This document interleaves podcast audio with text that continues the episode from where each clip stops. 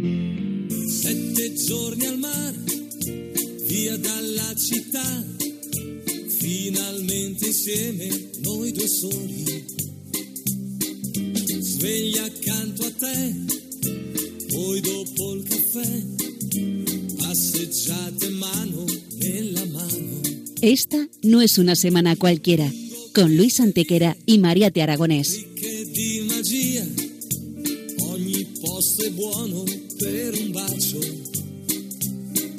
Hola a todos, bienvenidos una vez más al programa Esta no es una semana cualquiera en Radio María, con un servidor de ustedes Luis Antequera. y Mariate Aragonés.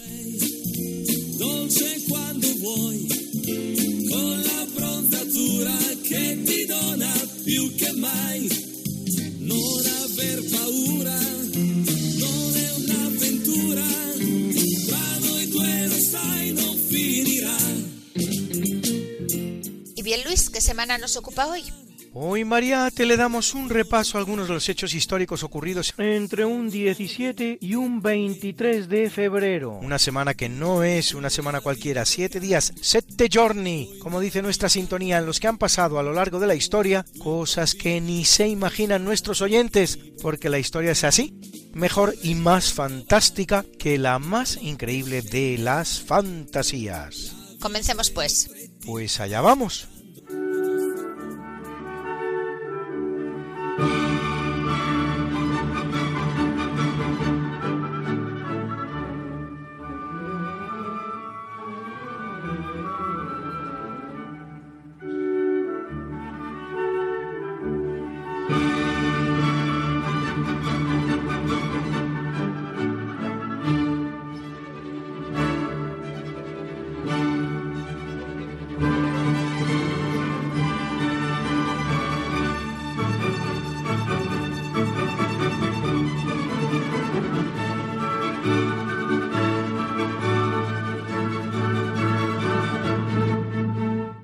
En 600 después de Cristo se inventa en la India el chaturanga, que no es otra cosa que el ajedrez y significa cuatro brazos, pues en origen lo jugaban cuatro jugadores.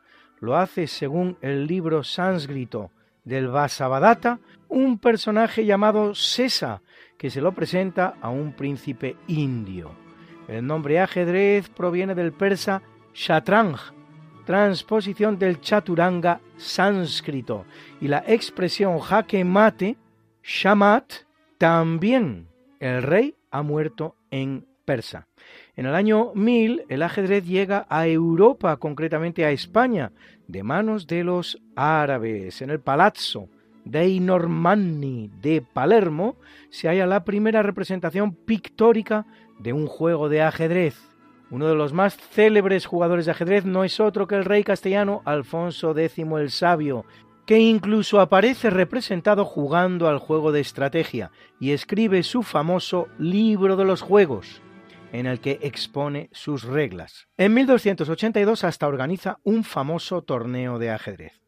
En 1212, algo antes, el concilio de París llega a condenar el juego por las cuantiosas apuestas que fomenta, sentencia que confirma en Francia el rey San Luis, a pesar de ser muy aficionado y jugarlo él mismo, como demuestra su juego de ajedrez que se puede contemplar en el Louvre.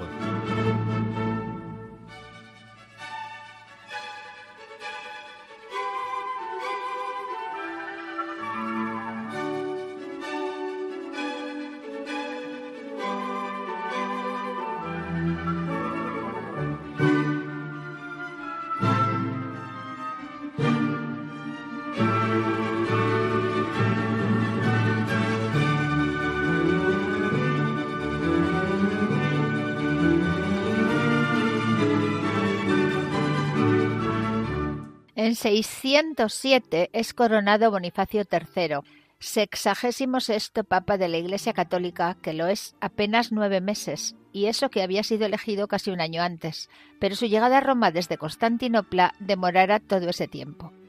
Regula la elección papal, prohibiendo bajo excomunión que en vida de un papa se discutiese sobre su sucesión, y estableciendo que no se podrían tomar medidas para la elección de un sucesor hasta pasados tres días del entierro del Papa muerto. Reafirma la primacía de Roma al establecer que el bendito Pedro, el apóstol, debe ser la cabeza de todas las iglesias, combatiendo el intento del patriarca ciríaco de Constantinopla de hacerse con dicho título.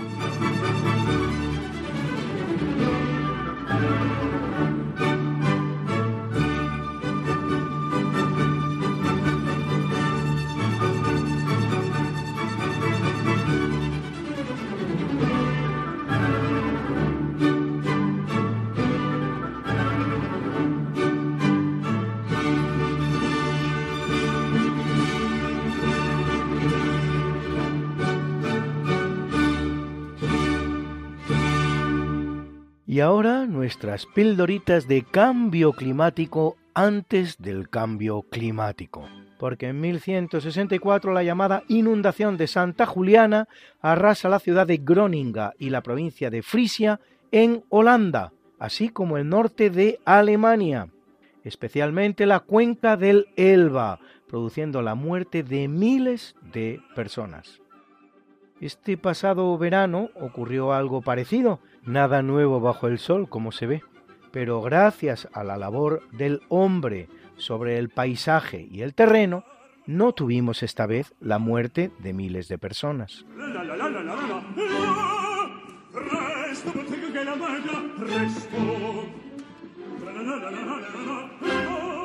En 1651, una marea ciclónica en el Mar del Norte inunda la costa de Alemania, produciendo la muerte a más de 15.000 personas.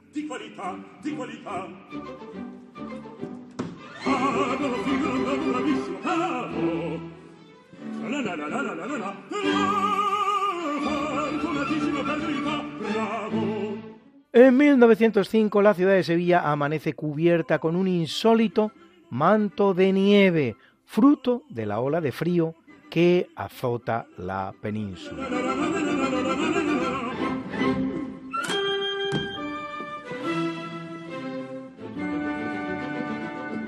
Y en 1979, justo justo antes del cambio climático, en el desierto del Sáhara se registra la primera nevada conocida.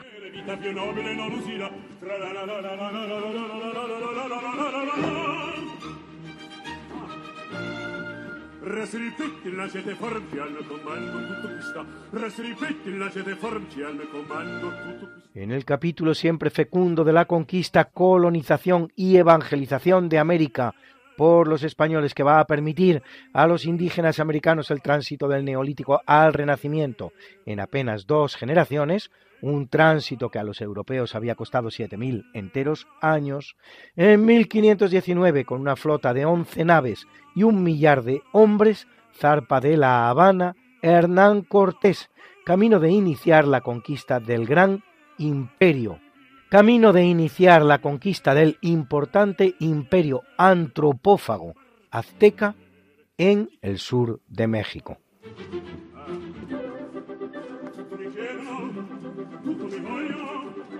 En 1524 y trece años después de haber sido descubierto por Vasco Núñez de Balboa, Carlos I de España ordena estudiar la posibilidad de unir el mar del sur hoy conocido como Océano Pacífico, con el Océano Atlántico por el istmo de Panamá, en el que es el primer antecedente de una de las grandes obras de ingeniería de la historia, la que acometerá en 1914 el ingeniero francés Ferdinand Lesseps.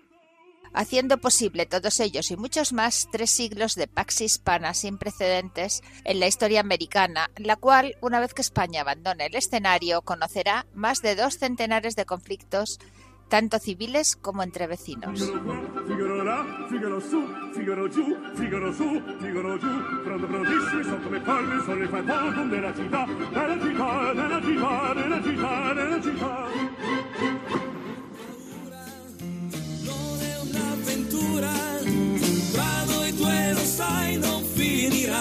¿Que no puedes escucharnos a estas horas terribles de la madrugada? ¿Que quieres volvernos a escuchar porque no puedes esperar Hasta la próxima semana. ¿Que te perdiste un programa y no te lo perdonas? ¿Que quieres mandarle el programa a un amigo tuyo al que sabes que le va a gustar? No te preocupes, todo tiene solución. ¿Conoces nuestro podcast?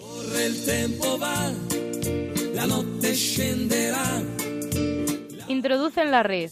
Podcast Radio María, esta no es una semana cualquiera. Y entrarás en el mundo mágico de la historia.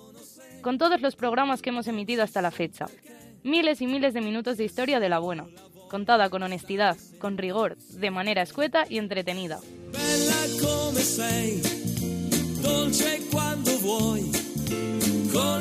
Ya sabes, el podcast de Esta no es una semana cualquiera. Para oír la radio cuando tú quieras, donde tú quieras y con quien tú quieras.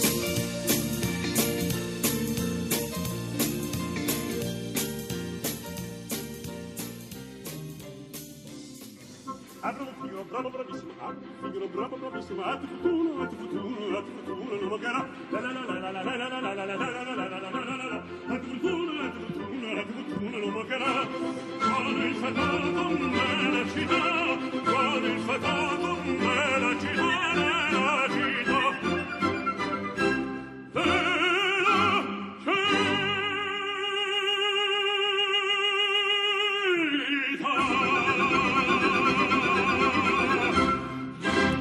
En 1637, en el marco de la Guerra de los 80 años, tiene lugar la gran victoria naval española de Lizard Point en la costa de Cornualles, en Inglaterra. El almirante español Miguel de Horna intercepta un convoy anglo-neerlandés de medio centenar de barcos, destruyendo o capturando 20 de ellos y regresando a salvo a su base en Dunkerque.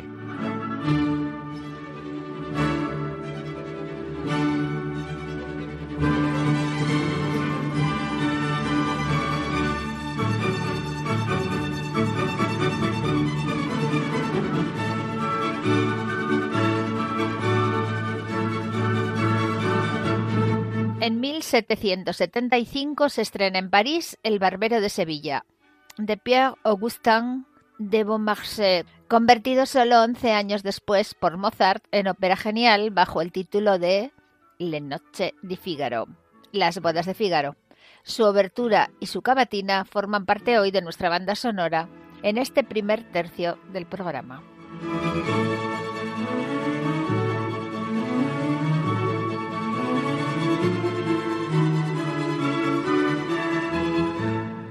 1797, José María Chacón, gobernador de la isla de Trinidad, firma la capitulación definitiva, mediante la cual España pierde el control de la mencionada isla, que pasa a ser propiedad de los ingleses hasta lograr su independencia el 31 de agosto de 1962, constituyendo hoy día el estado conocido como Trinidad y Tobago.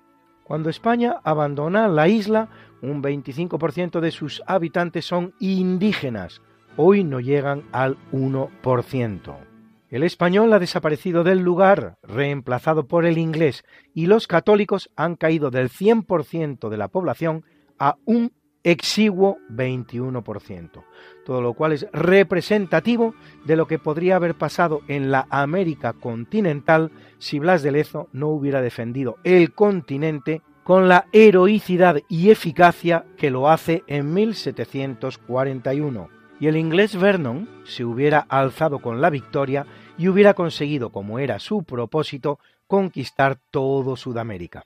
La desaparición del español como lengua, la caída del catolicismo a una quinta parte de la situación inicial y lo que es todavía más importante, la reducción del elemento indígena a cotas similares a las existentes en Trinidad, en los Estados Unidos o el mismísimo Canadá, es decir, apenas un 1% de la población, habrían sido las fatales consecuencias del desastre.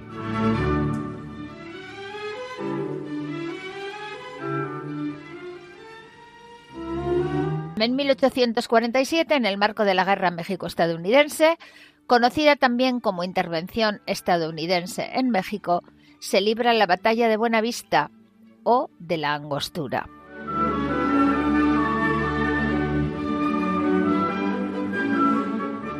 La batalla es muy polémica, pues lo cierto es que en un momento dado la ventaja mexicana era evidente, pero finalmente será desaprovechada por el jefe de las tropas mexicanas, el general Santa Ana, que llegará a ser tachado de traidor.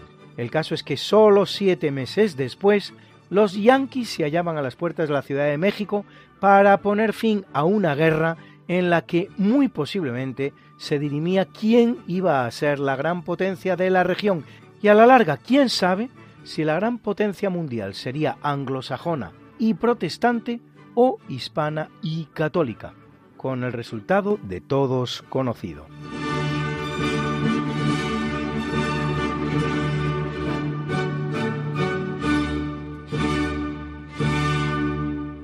Un año después, Luis La Paz de Guadalupe Hidalgo pondrá fin a la guerra con la pérdida para México de dos millones de kilómetros cuadrados de territorio, que representan la mitad del suyo y la quinta parte de lo que hoy constituye el de los Estados Unidos de Norteamérica.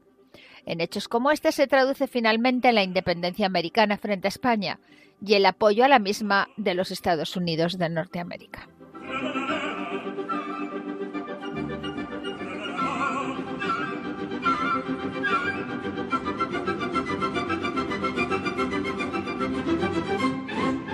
En 1878, en Estados Unidos, Thomas Alba Edison patenta el fonógrafo. Lo que van a oír ustedes es la primera grabación hecha gracias al fonógrafo en la voz del propio Thomas Alba Edison. The uh, first words I spoke in the original phonograph, a little piece of practical poetry.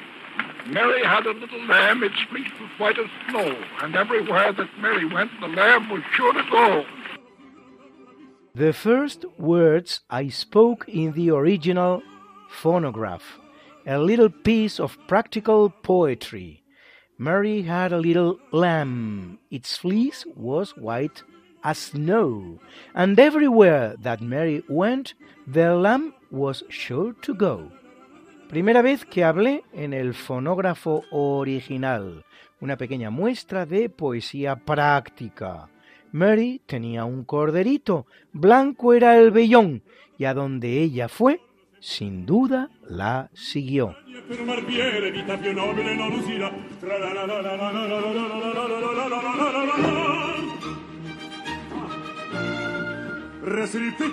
En 1886, Charles Martin Hall descubre el sistema para obtener aluminio, metal considerado semiprecioso hasta entonces por desconocerse precisamente la forma de aislarlo de sus componentes, y que hoy, sin embargo, es uno de los que más contribuye a facilitar la vida cotidiana del ser humano.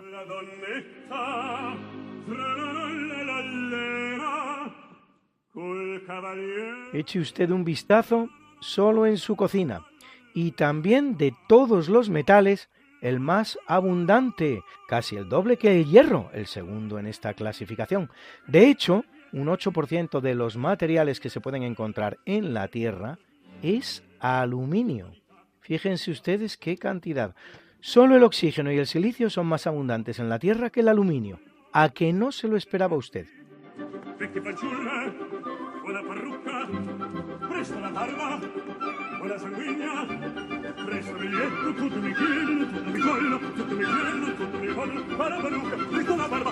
En 1908 se crea en España el Instituto Nacional de Previsión, embrión de lo que más tarde será la Seguridad Social Española. En 1942, siendo ministro de Trabajo José Antonio Girón de Velasco, se implanta el seguro obligatorio de enfermedad y en 1945 el fuero de los españoles, una de las llamadas siete leyes fundamentales del reino, declara el deber del Estado de garantizar, abro comillas, a los trabajadores la seguridad del amparo en el infortunio y les reconoce el derecho a la asistencia en los casos de vejez, muerte, enfermedad, maternidad, accidentes del trabajo, invalidez, paro forzoso y demás riesgos que pueden ser objeto de seguro social. Cierro comillas. En 1963, siendo ministro de Trabajo Jesús Romeo Gorria, La Ley de Bases de la Seguridad Social implanta en España un modelo unitario e integrado de protección social.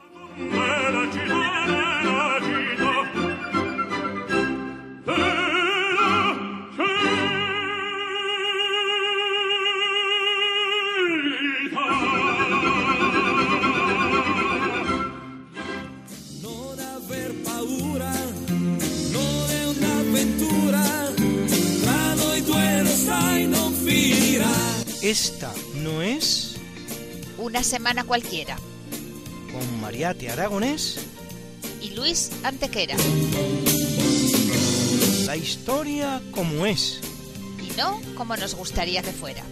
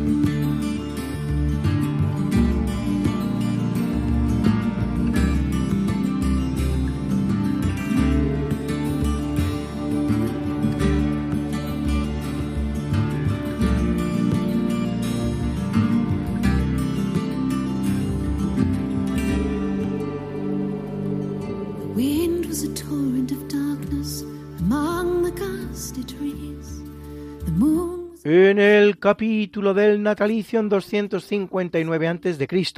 nace Qin Shi Huang, fundador del imperio chino y primer emperador de la dinastía Qin, que va a reinar 26 años, los 11 últimos como emperador ya después de haber unificado la China con la conquista del reino Qi y de haber puesto punto final al período llamado de los reinos combatientes, auténtico régimen feudal y muy temprano al estilo chino. Divide el imperio en 36 provincias, pone capital en Chanyang, desarrolla una red de caminos, unifica la escritura en el sistema de ideogramas llamado de los sellos pequeños y morirá autoenvenenado ingiriendo una supuesta pócima de la inmortalidad a base de mercurio y piedra deja de vaya barbaridad. Precisamente mientras buscaba la supuesta isla de los inmortales y se hace enterrar con los hasta 8.000 guerreros de terracota que serán encontrados en 1974. Su primer ministro Li Si, para ganar tiempo de cara a la sucesión, oculta su muerte mientras vuelven a Chanyang durante casi dos meses, haciendo circular al lado de la carroza real unas carrozas de pescado con las que justificar el olor hediondo que emanaba de aquella. Y entrando cada tanto en la apestosa carroza real para hacer como que departía con el gran emperador, al que nadie salvo él tenía el derecho de ver, lo que hará posible semejante impostura.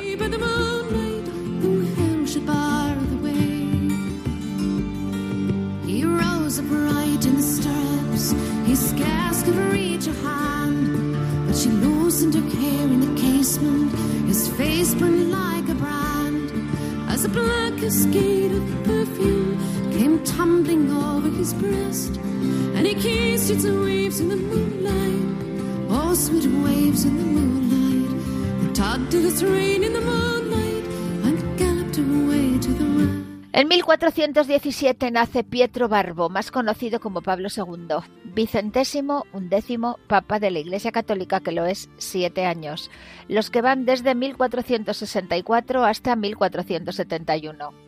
Sobrino de otro papa, Eugenio IV, es recordado por los espléndidos carnavales que organizaba y por la construcción del llamado Palacio de Venecia, y la suspensión de la llamada Academia Romana, que le gana importantes enemigos, entre otros el que acabará siendo su biógrafo, Platina. Persigue la herejía en Francia y Alemania. Prescribe que el jubileo se celebre cada 25 años y realiza un intento infructuoso de atraerse la Iglesia rusa al catolicismo y apoya también infructuosamente a los húngaros contra el turco.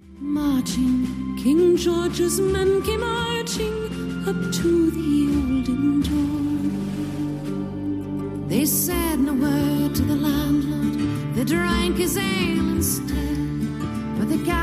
Nace en 1632 el compositor italiano Giovanni Battista Vitali, autor de cantatas, oratorios, doce sonatas instrumentales y dos salmos. Su chacona para violín y bajo continuo en sol menor acompañará hoy nuestro obituario.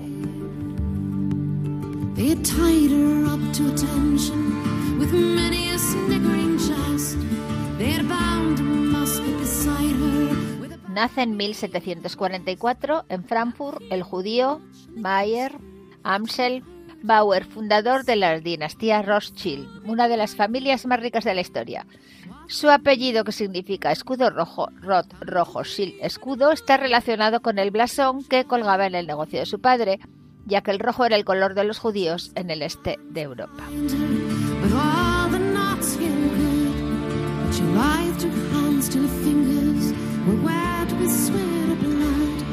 They stretched and strained in the darkness, and the hours crawled by like years. To now, when the stroke of midnight called on the stroke of midnight, the tip of her finger touched it. The trigger at least was hers. En el año 1801 nace John Henry Newman, cardenal británico convertido al catolicismo desde el anglicanismo, canonizado por el Papa Francisco, importante figura del llamado Tractarism u Oxford Movement, movimiento de Oxford, al que pertenecieron también Edward Bouverie Pusey, John Kibble, Charles Marriott, Richard Froude, Robert Wilberforce, Isaac Williams o William Palmer, los cuales preconizaban el retorno de la Iglesia de Inglaterra a sus raíces católicas.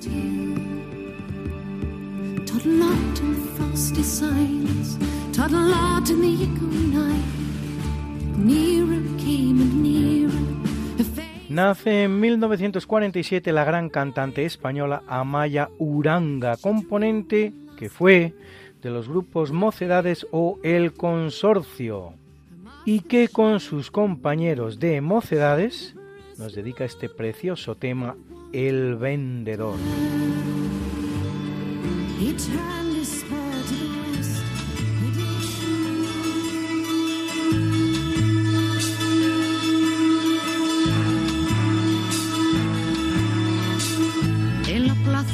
Vacía, nada vendía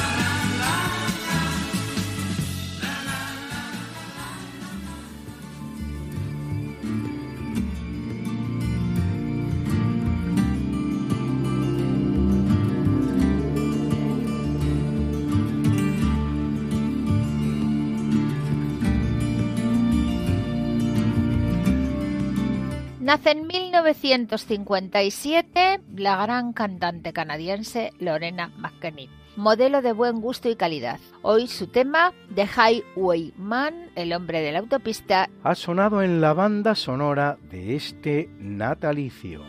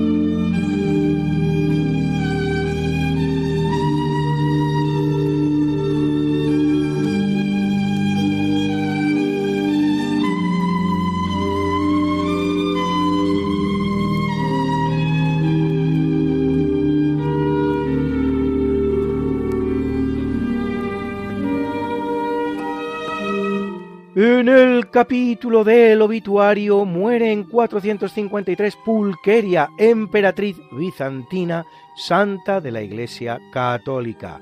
Hija del emperador Arcadio y Eudoxia, pronto se distingue por su piedad. A la muerte de sus padres asume por dos años la regencia de su hermano pequeño Teodosio II. Al terminar, hace voto de virginidad y se retira para vivir una vida de piedad y devoción junto a un grupo de seguidoras.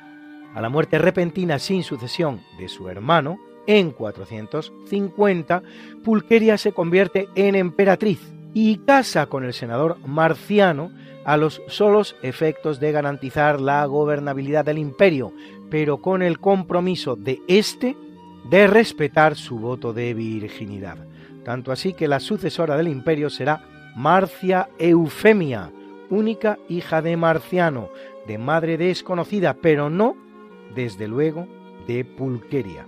Lucha Pulqueria contra la herejía monofisita, participando, de hecho, en el concilio de Calcedonia del año 451, donde es aclamada como la nueva Santa Elena, defensora de la ortodoxia católica.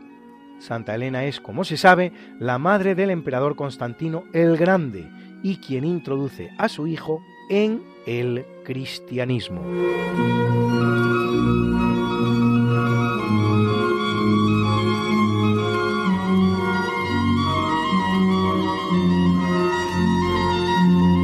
Muere en 1447 Gabriello Condulmaro, más conocido como Eugenio IV, vicentésimo séptimo papa de la Iglesia Católica, sobrino por parte de madre de un papa, Gregorio XII, y tío por parte de hermana de otro, Pablo II.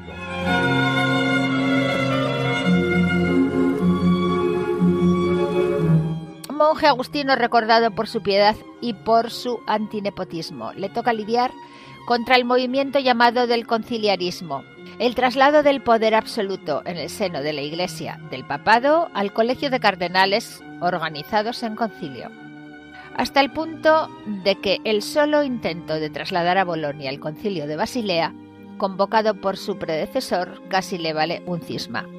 Finalmente conseguirá trasladarlo a Ferrara, ocasión que un grupo de cardenales rebeldes aprovecha para elegir a un antipapa, el duque Amadeo de Saboya, Félix V. En 1433 Eugenio tendrá que huir de Roma disfrazado hacia Florencia, donde será bien acogido y consagrará, una vez finalizada la fabulosa cúpula de Brunelleschi, la más grande de su época, su imponente catedral. Tras casi 10 años de exilio, vuelve a Roma.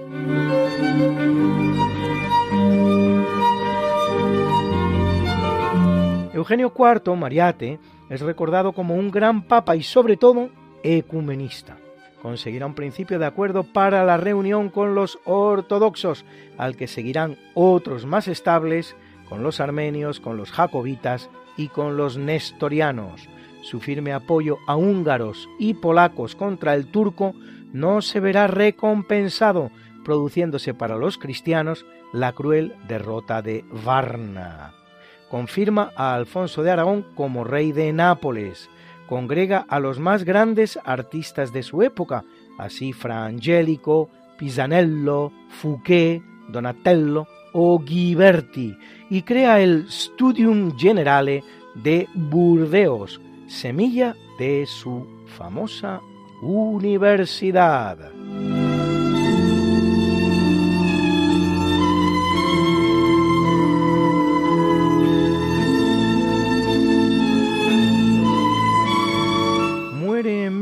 1512 en Sevilla el navegante italiano por cuenta de la corona de España, Américo Vespuccio. Por uno de sus grandes errores de la historia, el desconocimiento de un cartógrafo alemán por nombre Hans Walsemüller, convertida en este caso en una grave injusticia, acabará dando nombre, desacertadamente, al continente descubierto por Colón y los Pinzones, que más bien debería haberse denominado Nueva España, Colombia, Nuevo Mundo o, por encima de todos ellos, Isabela.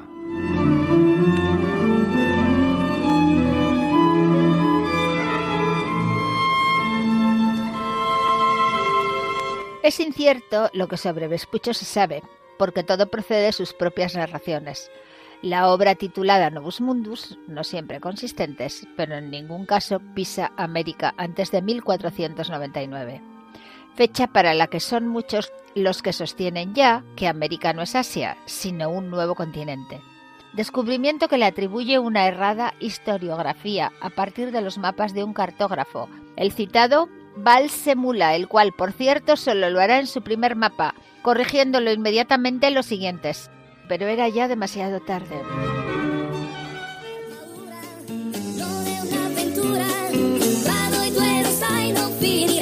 que no puedes escucharnos a estas horas terribles de la madrugada, que quieres volvernos a escuchar porque no puedes esperar hasta la próxima semana, que te perdiste un programa y no te lo perdonas, que quieres mandarle el programa a un amigo tuyo al que sabes que le va a gustar.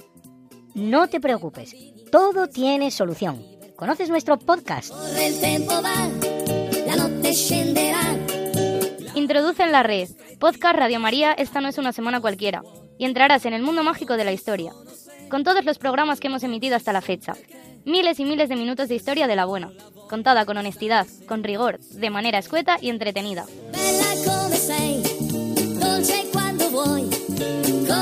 Ya sabes, el podcast de Esta no es una semana cualquiera. Para oír la radio cuando tú quieras, donde tú quieras y con quien tú quieras.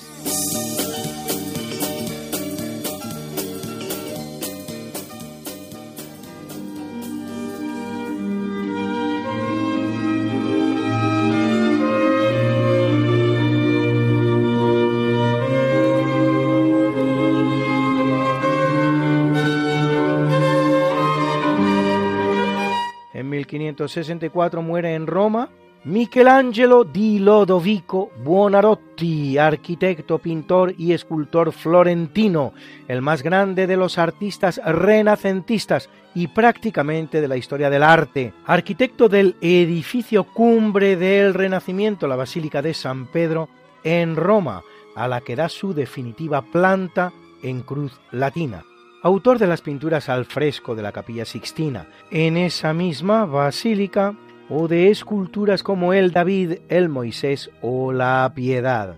En España existe un único Miguel Ángel, el San Juanito de Úbeda, salvajemente destrozado por las hordas milicianas republicanas durante la Guerra Civil Española, y un posible Miguel Ángel en el Museo Arqueológico de Madrid, una bellísima flagelación de Cristo. Se conservan del gran artista florentino unas 50 esculturas, cuatro pinturas, varias decenas de dibujos y, por supuesto, los frescos de la capilla Sixtina y la capilla Paulina.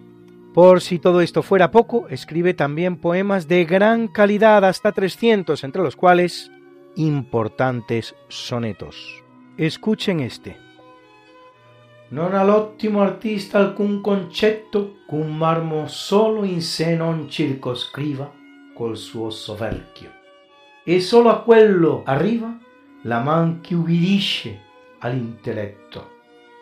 Il mal ch'io fugo e il ben ch'io mi prometto in te, donna leggiadra, altera e diva, tal si nasconde e perciò più non viva, contraria o l'arte al disiato effetto.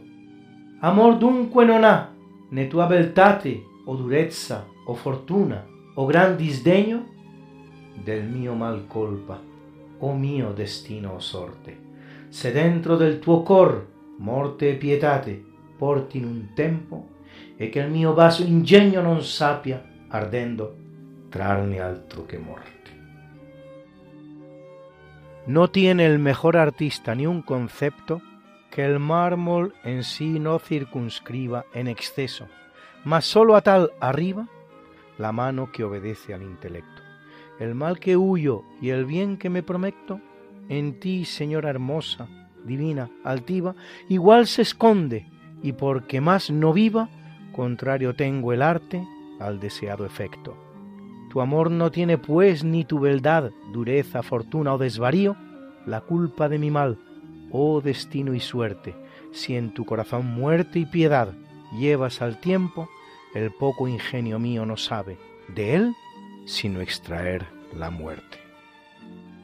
Tal vez se hayan percatado ustedes, nos dice Miguel Ángel que el artista no saca de la piedra nada que no exista en ella antes de que él inicie su trabajo y le reprocha a su amada Victoria, Victoria Colonna, que si ella en su corazón lleva al tiempo muerte y piedad, él, torpe artista, no puede extraer del mismo la piedad, sino sólo la muerte, la muerte del amor, naturalmente.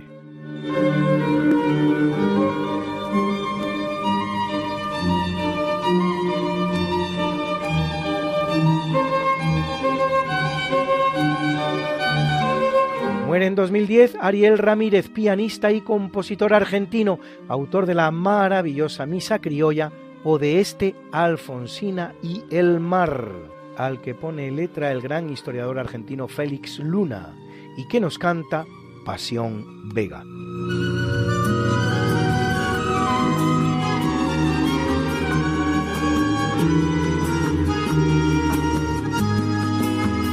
Por la blanda arena que lame el mar, su pequeña huella no vuelve más.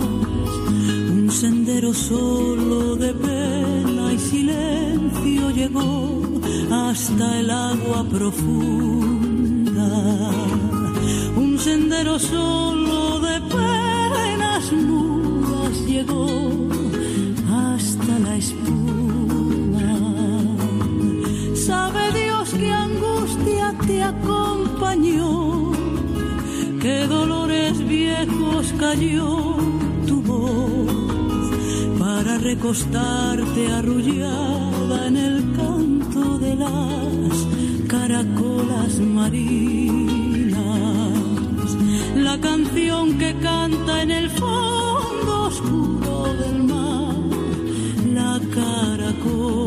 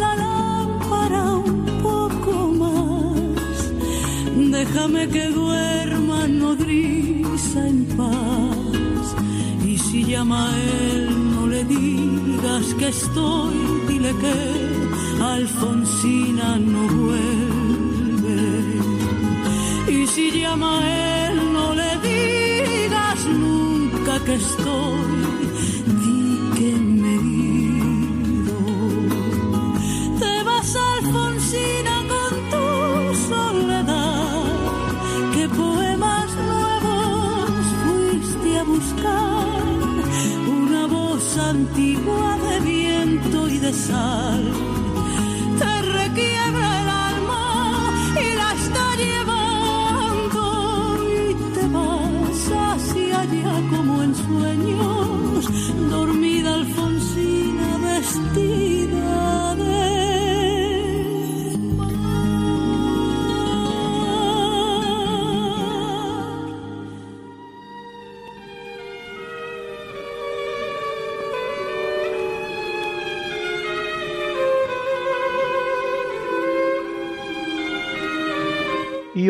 Nuestro leal colaborador Alberto Hernández nos trae una figura señera de nuestra historia, nunca suficientemente ponderada, el nacido Francisco Jiménez de Cisneros, más conocido como Cardenal Cisneros.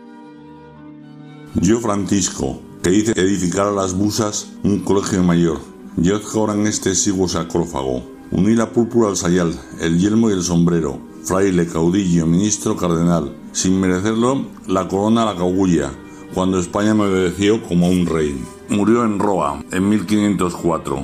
Este buen hombre, de nombre Francisco, como han dicho, se apellidaba Cisneros, y fue todos los títulos que indica en su lápida. Fue principalmente el impulsor de la contrarreforma en España. Aquí en España no triunfó la reforma, pero es porque antes tuvimos la contrarreforma. Mal sentido porque la contra no puede ir antes de la reforma, pero en España empezamos la reforma antes que los propios luteranos. Por eso España quedó inmune a la reforma. Fue confesor de la reina Isabel. Eh, Se cuenta una anécdota que cuando fue a confesarse la reina, anteriormente todos los sacerdotes se arrodillaban ante ella y les tomaban confesión. Este, que era asceta, era eremita, y le llevaron para que confesase a la reina, le dijo, no, majestad, estáis ante Dios, en la silla me sentaré yo y vos permaneceréis de rodillas. A la reina este le gustó tanto que le promovió, llegándole a ser obispo primado de España. Luego, aparte de ser confesor, fue también consejero de la reina y parece ser que con muy buen resultado, puesto que fue el que le sucedió a la reina como regente de España cuando ésta murió dada la incapacidad de su hija, la llamada Juana la Loca, que en fin para muchos fue loco, para otros no tanto. Fue el impulsor de la Biblia políglota. También fue el primero que obligó a los españoles a tener apellidos para poder estar identificados. Hasta la fecha, cada uno se cogía el apellido que quería. Entonces no podían ir identificados porque cada uno decía el nombre que le parecía en las circunstancias que le venían más acorde. Su obra maestra, aparte de la toma de Orán y otras acciones militares, es bueno, eh, la reforma del clero, que como he dicho antes se adelantó a la contrarreforma, pues fue la Universidad Políglota. Empezó a edificarla en 1501 y en 1508 ya estaba dando las clases. De él dijo el rey Francisco I de Francia, cien reyes ha necesitado Francia para crear una Sorbona y un solo fraile es capaz de, en España, de hacer lo que han hecho mis antecesores. También se dice que Richelieu fue el modelo en que se inspiró para su reinado, para su regencia, para su validez. Pero bueno, Richelieu era un hombre ostentoso y este fue siempre un humilde franciscano que debajo de su púrpura como obispo vestía la ropa de los eremitas, un tosco sayal. Cuando fue regente dos veces de España y cuando fue a entregar la regencia Carlos I, murió camino a Roa. Se llamaba Francisco de Cisneros. Buenas noches y esto es todo.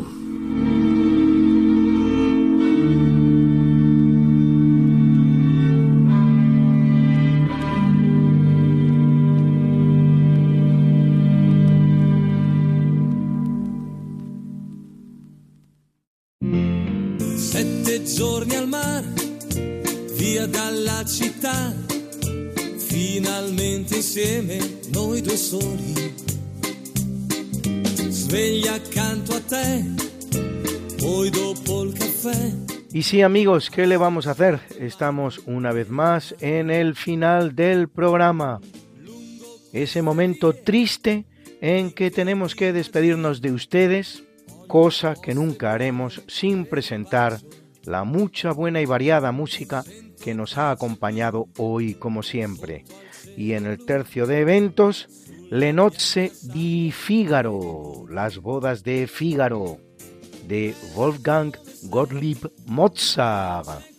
Hemos escuchado la obertura que interpretaba para nosotros la Berlina Filarmónica, dirigida en esta ocasión por el italiano Claudio Abbado, y también la Cavatina, Largo al factotum della città, cantada por el sueco Peter Matei, al que acompañaba en su interpretación la Royal Stockholm Philharmonic Orchestra que dirigía Lawrence Rains.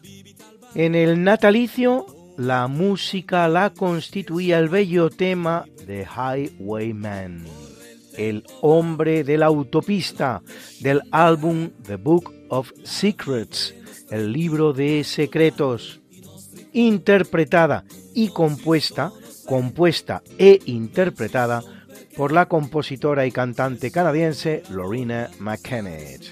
En el obituario hemos escuchado la chacona para violín y bajo continuo en sol menor, atribuido por unos a Giovanni Battista Vitali, por otros a su hijo Tommaso Antonio Vitali y por unos terceros al violinista Ferdinand David.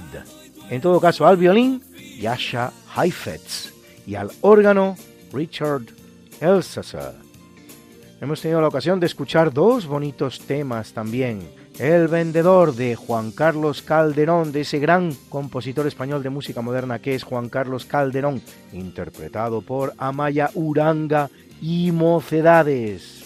Y también el tema Alfonsina y el mar, compuesto por el argentino Ariel Ramírez, con letra del también argentino Félix Luna, que interpretó para nosotros Pasión Vega.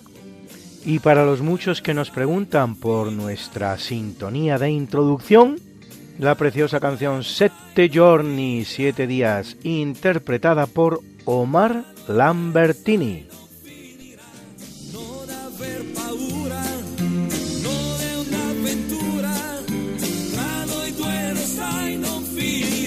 Esta no es una semana cualquiera, a que teníamos razón.